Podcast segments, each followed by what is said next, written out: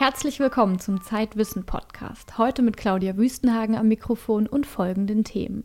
Zeitredakteurin Alina Schadwinkel ist gerade von einer Reise in die Antarktis zurückgekehrt. Uns erzählt sie, was sie dort erlebt hat. Unser Autor Thomas Häusler berichtet über ein soziales Unternehmen in Indien, das Strom für die Armen erzeugt. Über die Risiken des Geoengineerings geht es im Beitrag von Max Rauner und Jan Schweitzer verrät, was das neue iPad von Apple alles kann.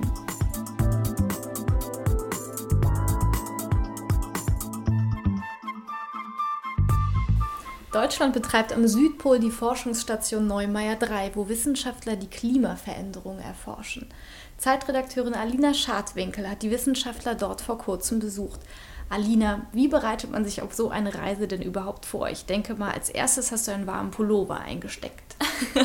ähm, bevor ich das tun konnte, musste ich zunächst einmal zum Arzt gehen. Denn ähm, das Schlimmste, was einem eigentlich dort passieren kann, ist krank zu werden. Blutproben nehmen lassen, Ruhe, EKG, das, das volle Programm. Ich weiß jetzt auch, ich bin hundertprozentig gesund. Ähm, und dann kam eben der Punkt Kleidung. Jetzt hatte ich das Glück, dass ähm, das Alfred Wegener Institut mir Polarkleidung gestellt hat. Insgesamt vier Seesäcke voll. Vier Seesäcke. Was war da drin? Alles, wirklich alles. Vom, vom Pulli über die Fließjacke, Mütze, Sonnenbrille, Skibrille, kleiner Handschuh, größere Handschuh, dicker Handschuh, dünner Handschuh. Für jede Situation war was dabei. Als du ankamst, war ja gerade eine ganze Menge los. Von stiller Abgeschiedenheit gar keine Spur. Warum war da so ein Trubel? Der Sommer in der Antarktis ist ziemlich kurz. Grob von Anfang Mitte Dezember bis Ende Januar sozusagen. Und das letzte Flugzeug fliegt tatsächlich im Februar wieder ab. Und ähm, das heißt, man hat eigentlich nur diese zwei Monate, um die Lager wieder aufzufüllen. Ähm, die Stationen müssen versorgt werden mit Lebensmitteln, Forschungsmaterial, aber auch praktischen Dingen, zum Beispiel Treibstoff. Mhm. Und ähm, natürlich braucht es auch neue Wissenschaftler. Die Altüberwinterer müssen ja abgelöst werden. Mhm. Und was genau untersuchen die Polarforscher dort? Ähm, Insgesamt gibt es in der Antarktis rund 80 Forschungsstationen aus den verschiedensten Ländern. Jede Station hat ihre eigenen Projekte. Du hast es bereits angesprochen, Normoya 3 ist das Herzstück der deutschen Polarforschung. Ähm, Schwerpunkt ist die Klimaforschung. Das Gebäude ist schon aus der Luft imposant. Aber das ist nicht nur der äußere Schein, sondern die Vielfalt an Projekten ist ebenso beeindruckend. Da werden grundlegend für die Klimaforschung Wetterdaten aufgezeichnet, Temperatur, Sonneneinstrahlung, Windstärke. Es wird aber auch zum Beispiel das Erdmagnetfeld vermessen in Eiskammern tief unter der Erdoberfläche, ähm, Spurenstoffe in der Luft bestimmt und besonders schön mit äh, Unterwassermikrofonen werden Geräusche des Ozeans aufgezeichnet. Man kann also wirklich Eisabbrüche hören oder den Walgesang oder das, die Geräusche von Robben. Kann die Arbeit dort vor Ort auch mal gefährlich werden? Absolut. Ähm, für manche Projekte müssen die Forscher einfach bei Wind und Wetter raus, auch im Schneesturm. Sie müssen täglich raus und zu, zur selben Uhrzeit auch. Da darf man sich nicht irgendwie davor scheuen, in den Schneesturm hinauszuschreiten. Und ähm, das gilt zum Beispiel für das Spurenstoffobservatorium. Das liegt gut anderthalb Kilometer von der eigentlichen Station entfernt. Und da kann man sich schon leicht verirren. Es gibt zwar ein Führungsseil, aber wenn man das aus den Augen verliert bei einem Schneesturm, dann ist einem eigentlich auch nicht mehr zu helfen. Was war denn das Erstaunlichste, was du da erlebt hast? Es sind zwei Dinge. Beide betreffen eigentlich die Natur. Zum einen, und das war wirklich das Eindrücklichste, dass die Antarktis nicht nur weiß ist. Es gibt dort unglaubliche viel, unglaublich viele Farben. Der Himmel, das Eis, die Sonne, die sorgen alle für Farbenspiele. So ein Eisberg sieht mal grau aus, im nächsten Moment aber tiefblau. Die Sonne ist mal schmerzhaft grell und dann aber erstrahlt sie wieder im tiefsten Gold. Es klingt alles unglaublich kitschig, aber es ist einfach richtig, richtig schön. Was richtig fies ist hingegen, ist dieser Moment des Whiteouts, wenn der Himmel bewölkt ist und es keine Kontraste mehr gibt. Dann steht man eigentlich vor einer weißen Wand, hat keine Orientierung mehr und wenn man dann noch abgeschieden ist, also weiter entfernt von der Station, hat man noch nicht mal mehr Geräusche. Und das ist einfach unfassbar unwirklich, aber auch sehr beeindruckend. Du warst ja jetzt ein paar Tage da und hast auch so das Zusammenleben der Forscher beobachtet. Was das angeht, so richtig allein ist man da aber nie, oder? Gar nicht. Also vor allen Dingen nicht im Sommer. Ähm, da war, also als ich jetzt da war, war Neumeier 3 tatsächlich überbucht. Die Leute mussten in äh, Biwaks ausgelagert werden. Ähm, es ist unfassbar viel los gewesen auf den Gängen. Es herrschte, herrschte so ein bisschen Jugendherbergsatmosphäre. Man, man rutschte mit Socken über die Flure. Beim Essen haben sich alle getroffen und ausgetauscht.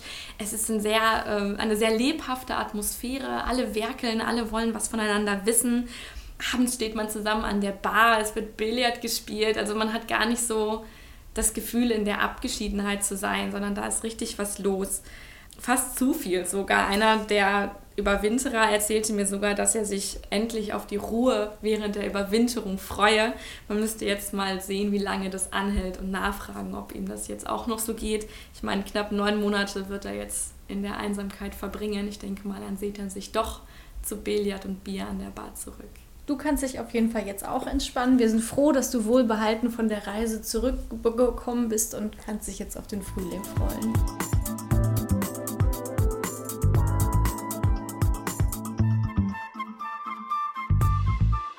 Für seinen Beitrag im aktuellen Zeitwissen-Magazin war unser Autor Thomas Häusler in Indien unterwegs, genauer gesagt in Bihar, einem der ärmsten Bundesstaaten des Landes. Er hat dort den Gründer eines sozialen Unternehmens getroffen, das die arme Landbevölkerung mit Strom versorgen möchte. Denn in Indien leben noch immer 400 Millionen Menschen ohne Elektrizität. Das Unternehmen Husk Power möchte das ändern und hat in Bihar damit angefangen.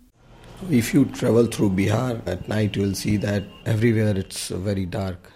Wenn man nachts durch den indischen Bundesstaat Bihar fahre, reise man durch die Finsternis, sagt Ratnesh Yadav. Und dies, obwohl die Gegend tagsüber voller Menschen sei. Fast drei Viertel aller Dörfer hätten keinen Strom und der Brennstoff für Kerosinlampen sei teuer. So hätten die Menschen abends nur für ein, zwei Stunden etwas Licht. Ratnesh Yadav weiß, wovon er spricht. Er leitet ein junges Elektrizitätsunternehmen in Bihar, einer der ärmsten Regionen Indiens. Der Energiemangel habe große Auswirkungen auf das Leben der Menschen. It does have a huge effect on their lives. After sun sets down, life comes to, you know, still.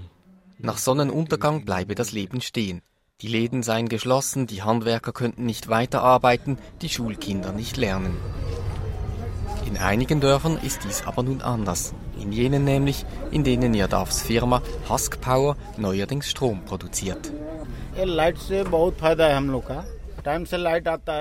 Der ganze Marktplatz sei glücklich über das elektrische Licht, sagt Suresh Chauhan, dem ein Tante-Emma-Laden im Dorf Tamkua gehört.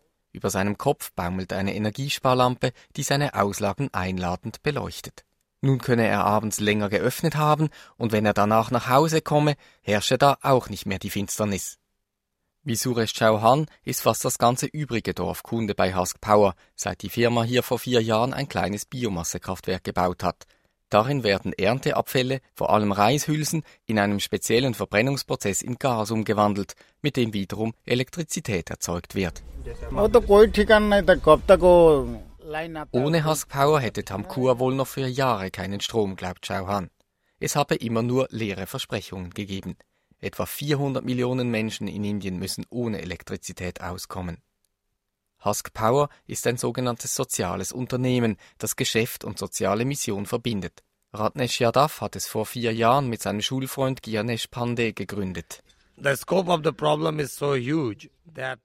Es gebe so viele Entwicklungsprobleme, dass man sie mit Spenden nie lösen könne, sagt Gyanesh Pandey. Das sprenge alle Hilfsbudgets zumal diese Budgets vom guten Willen der Geberländer oder von Mäzenen abhängen, was in Zeiten der globalen Wirtschaftskrise nicht unbedingt beruhigend ist. Darum wollen soziale Unternehmen wie Husk Power ohne Subventionen auskommen. Sie verschenken ihre Produkte nicht, aber sie verkaufen sie so günstig, dass sie auch für die Ärmsten erschwinglich sind. Eine enorm schwierige Aufgabe, sagt der Entwicklungsexperte Urs Heierle. Business zu machen mit den Ärmsten ist natürlich auch insofern anspruchsvoll, als man ganz knallhart kalkulieren muss und die Margen sind wirklich dünn wie Rasierklingen. Trotzdem sind in den letzten Jahren immer mehr soziale Unternehmen gegründet worden. Sie bieten sauberes Trinkwasser an, Kleinstkredite oder Gesundheitsdienste. Es ist sogar so etwas wie ein Social Business Ökosystem entstanden, so gibt es mittlerweile Investitionsfonds, die ausschließlich soziale Unternehmen finanzieren oder Designbüros, die speziell günstige Produkte für die Bedürfnisse der Armen entwerfen. Paul Pollack, Der Gründer eines solchen Designbüros und ein Veteran der Social-Business-Szene, Paul Pollack, glaubt sogar, dass die Bewegung die herkömmlichen Firmen langfristig unter Druck setzen wird. If we demonstrate real profitability wenn die sozialen Unternehmer mit ihren Erfolgen zeigen könnten, dass auch die Armen profitable Märkte bildeten, dann würden sich auch die großen Konzerne diesem Geschäft annehmen.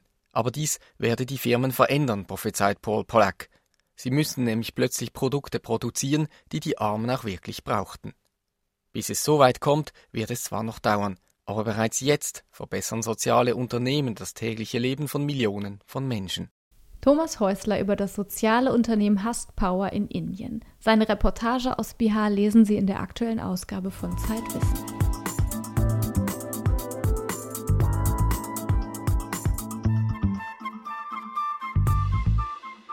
Es wird viel darüber geredet, den Klimawandel aufzuhalten, aber es passiert ziemlich wenig.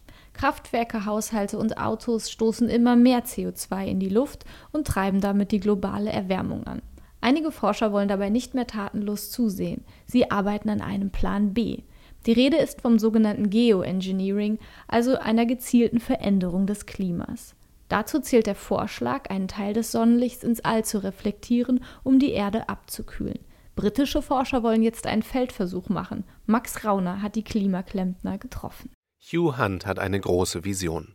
Der Ingenieur vom Trinity College in Cambridge arbeitet an einem Notfallplan für die Abkühlung des Planeten Erde. Er und ein paar Kollegen von britischen Universitäten schlagen vor, reflektierende, schwefelhaltige Wassertröpfchen mit langen Schläuchen in die obere Atmosphäre zu sprühen.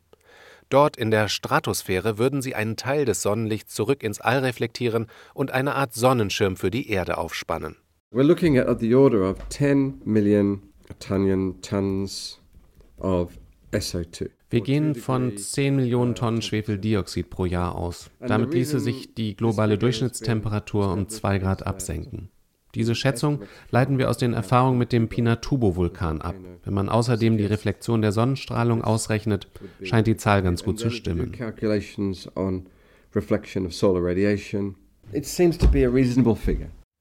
Der Pinatubo auf den Philippinen katapultierte 1991 viele Millionen Tonnen Schwefeldioxid in die Stratosphäre. Die globale Durchschnittstemperatur sank daraufhin um ein halbes Grad. Ein Vorbild für die Geoingenieure. Hugh Hunt möchte nun, um das Prinzip zu testen, einen ein Kilometer langen Schlauch mit einem Ballon in die Luft ziehen und zunächst reines Wasser nach oben pumpen. This technology, if it works, we don't know if it's going to work. If it works, has the potential wenn die Technologie funktioniert, und wir wissen noch nicht, ob sie das tut, dann wäre dies eine sehr günstige Lösung. Das ist der Vorteil. Der Schlauch muss sehr stark sein. Hier ist ein Stück davon. Den wollen wir für den 1-Kilometer-Test verwenden.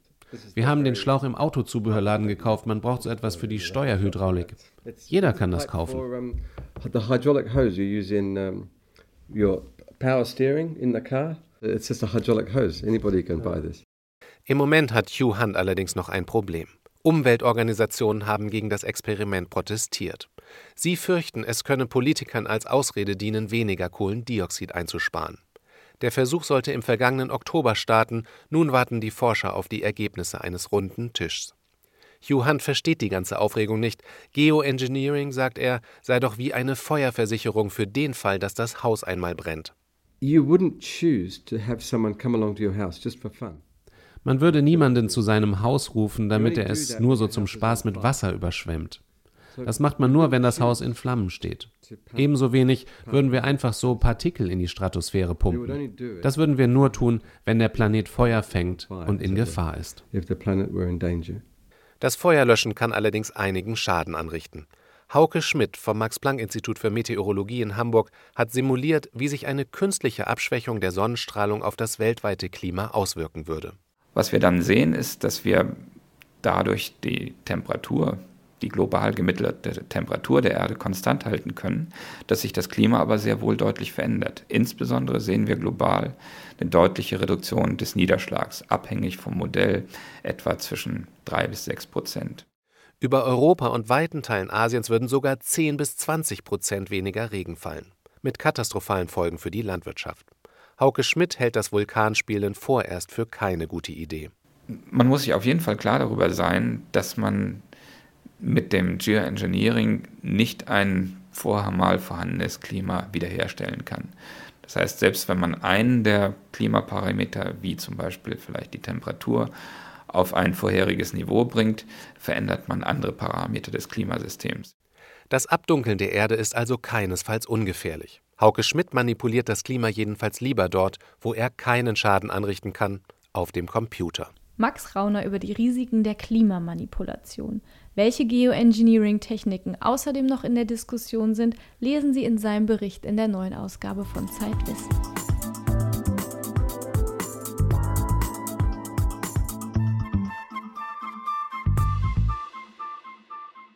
Neben mir sitzt jetzt Jan Schweizer, Chefredakteur von Zeitwissen und iPad-Nutzer der ersten Stunde. Und natürlich hast du, Jan, auch schon das neue iPad. Du hast es jetzt seit ein paar Tagen genutzt und erzähl mal, was kann es denn alles so? Also ich bin, wie du ja schon gesagt hast, iPad-Nutzer der ersten Stunde. Das heißt also, mein iPad, das ich davor hatte, war das der ersten Generation und das neue ist ein iPad der dritten Generation. Und äh, für mich als jetzt Neunutzer der dritten Generation ist das schon toll. Das ist schon ein etwas anderes iPad als das der ersten Generation. Ist schon deutlich besser, muss ich sagen. Mhm. Was ist denn besser? Also auf den ersten Schein ist natürlich das Display deutlich besser. Wenn man da drauf schaut, dann sieht man einfach sofort einen Unterschied zum ersten iPad. Es ist viel klarer, es ist gestochen scharf, man erkennt fast keine Pixel mehr, ich mit meinen schlechten Augen sowieso nicht. Das ist der, der erste Blick. Auf den zweiten Blick hm, ist es auch insofern besser, als dass es einfach viel schneller ist, dass mir Programme nicht mehr abstürzen, dass es alles viel flüssiger von Hand geht. Mhm, und war aber ja auch von ein paar Problemen zu lesen. Ich habe gehört, dass es irgendwie warm werden soll und dass das Display so ein bisschen gelbstichig ist. Hast du das auch beobachtet? Ich habe das bei meinem Gerät jetzt nicht beobachtet. Ich bin aber auch kein Hardcore-Spieler. Also ich nutze jetzt die ähm, CPU, den Prozessor dieses iPads nicht so richtig aus. Wenn man das tut, dann ist es wohl tatsächlich so, dass das iPad ein bisschen wärmer wird. Ob das problematisch ist, das mag dahingestellt sein. Es hat ja in der Vergangenheit auch öfter mal Empfangsprobleme gegeben bei Apple-Produkten. Wie ist es beim neuen iPad? Ich habe da auch manchmal ein kleines Problem, wenn sich das iPad in das Netz einloggen soll. Das heißt also, wenn ich mal kein Wi-Fi zur Verfügung habe und über den Mobilfunk ins Internet gehen möchte, dann dauert es manchmal schon etwas lange. Das hat mich schon gewundert und irgendwann habe ich dann in Foren gelesen, aha, ich bin nicht alleine. Also da scheint es so wirklich ein Problem zu geben. Äh, an wem das liegt, das weiß ich nicht. Das kann mal wieder der Mobilfunkbetreiber sein, das kann Apple sein, aber ich hoffe mal auf eine baldige Besserung. Okay, du nutzt das iPad ja wie gesagt schon seit längerem, aber für wen lohnt sich denn jetzt dieses neue Gerät? Wer sollte sich das kaufen? Also für so Leute wie mich, nämlich so Leute, die vorher das iPad 1 hatten, für die lohnt sich der Umstieg auf das iPad 3. Ich nenne es jetzt mal so, Apple nennt es nur das neue iPad, aber ich sage jetzt einfach mal, das ist das iPad 3. Also für die Leute lohnt es sich. Wer ein iPad 2 hat, der muss sich das wirklich reiflich überlegen, denn die Verbesserungen zum iPad 2 sind wirklich eigentlich nur in dem Display zu sehen und es gibt eine neue, etwas bessere Kamera beim iPad 3. Aber ob da der Unterschied so wahnsinnig ist, dass man da mehrere hundert Euro für auf den Tisch legt, das weiß ich nicht unbedingt. Na gut, das werden wir vielleicht nach deinem nächsten Urlaub beurteilen können.